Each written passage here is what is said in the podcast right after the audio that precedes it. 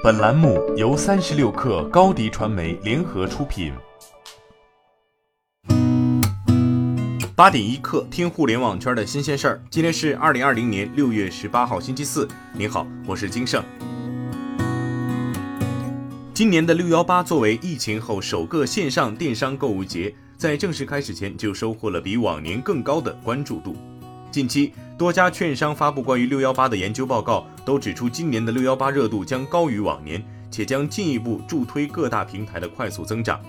数据显示，今年六月一号六幺八的百度指数相较去年增长百分之三十六，且六幺八的热度在今年五月十三号左右便开始升温。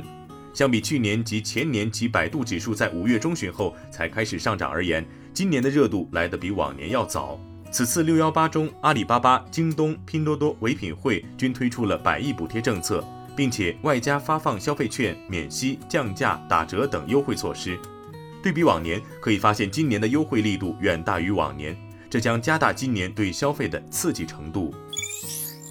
外卖、酒旅之外，美团的第三个增长点似乎正在浮现。近日，美团闪购推出的食材电商品牌“菜大全”开启了又一轮的城市招商。菜大全的模式，简而言之就是菜场代运营，整合菜市场中各家摊贩们的菜品，做品控、打包，再以独立品牌的形象入驻到外卖平台上，以此来解决菜场摊贩不懂运营的问题。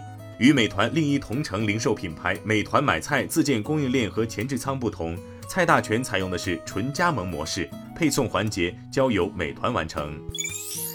昨天有消息称，飞猪已进行一轮组织架构调整，其中包括飞猪总裁由阿里巴巴集团副总裁、阿里文娱 CTO 兼优酷 COO 庄卓然接任，阿里巴巴集团资深副总裁、蚂蚁金服国际事业群总裁赵颖不再兼任飞猪总裁，未来将专注于蚂蚁金服国际业务。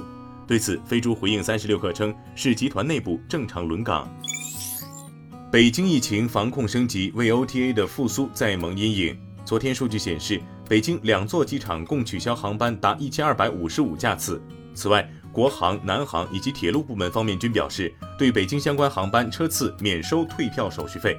退票潮的到来，无疑将再次波及到以交通票务为主要业务之一的大多数 OTA 企业。若此次防控持续，携程等 OTA 企业将再次进入困境。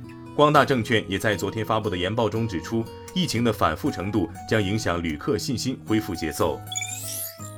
北京市教委宣布，从六月十七号起，中小学各年级一律停止到校上课，初高三年级也同步恢复居家线上教学。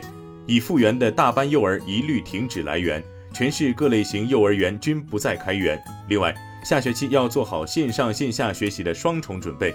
受此政策影响。截止昨天收盘，新东方在线股价大涨百分之十点四二。滴滴出行总裁柳青昨天发微博回应加入 GUCCI 母公司开云集团董事会，称不是要离开滴滴去国外。作为独立董事，希望在每年为数不多的几次会上多多偷师。当地时间六月十六号，开云集团宣布滴滴出行总裁柳青、英国演员艾玛沃特森、瑞士信贷前首席执行官蒂贾恩蒂亚姆加入集团董事会。据外媒报道，iPhone 十二将不再在包装盒中随附有线耳机，并且苹果已经通知了中国的供应商这一决定。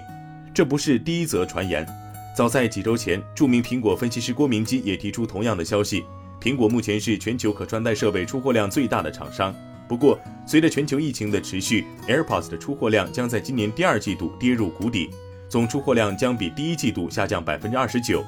为了刺激耳机消费，苹果取消附赠耳机的这一决定也不难理解。当然，这也与 AirPods 新品推出的节奏有关。自去年推出 AirPods Pro 之后，第三代产品的推出一直遥遥无期。今天咱们就先聊到这儿。编辑：彦东，我是金盛。八点一刻，咱们明天见。